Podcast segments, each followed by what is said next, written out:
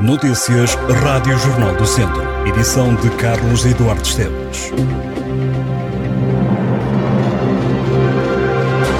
Bom ano novo, um excelente 2023 para todos os nossos ouvintes. E bom domingo já agora.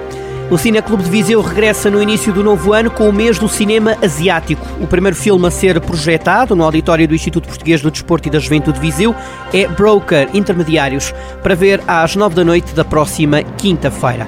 O Teatro Viriato em Viseu recebe na próxima quinta-feira o espetáculo O Navio Night, da companhia Ardemente. A peça sobe ao palco às nove da noite, é baseada no texto de Marguerite Diorra. Cinco intérpretes são eles Emanuel Santos, Ricardo Augusto, Rafaela Jacinto, Débora Aguiar e Gonçalo Egito.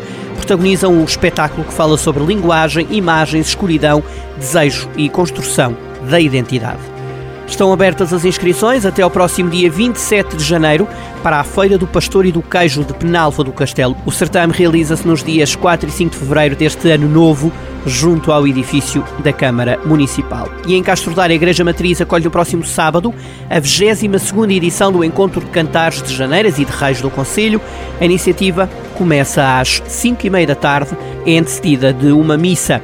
Também no sábado, mas em Rezende, a Câmara Municipal promove a partir das 3 da tarde a atividade CRI Arte Macramé no Museu Municipal. É uma atividade que carece de inscrição, é gratuita, mas é obrigatória, no Museu Municipal de Rezende ou na secção de atendimento ao município, até à próxima terça-feira.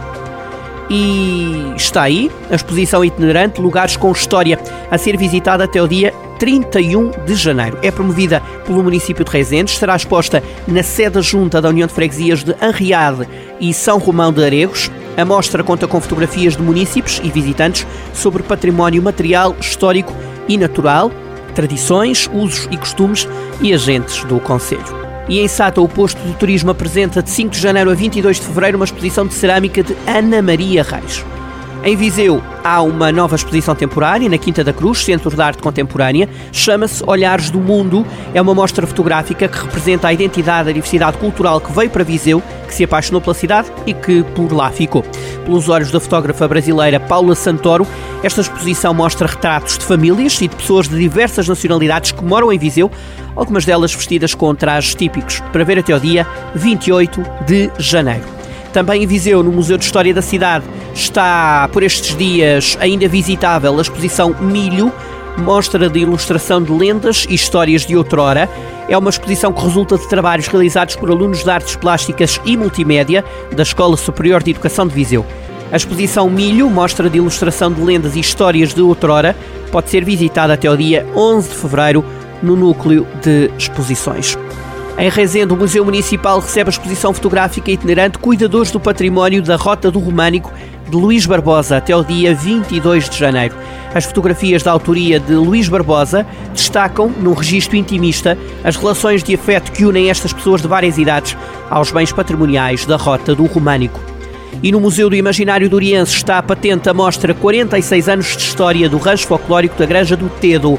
Em exposição estão trajes, figuras históricas e reproduções da vida da aldeia histórica. Os trabalhos podem ser vistos até 17 de fevereiro deste ano.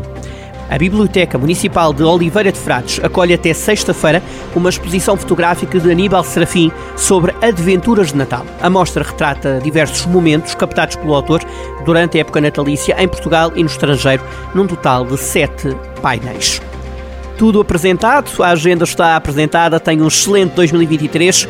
Já sabe, mantemos-nos juntos ao som dos 98.9 FM e, claro, do nosso site em jornaldocentro.pt. Um ótimo 2023 e mantemos-nos juntos.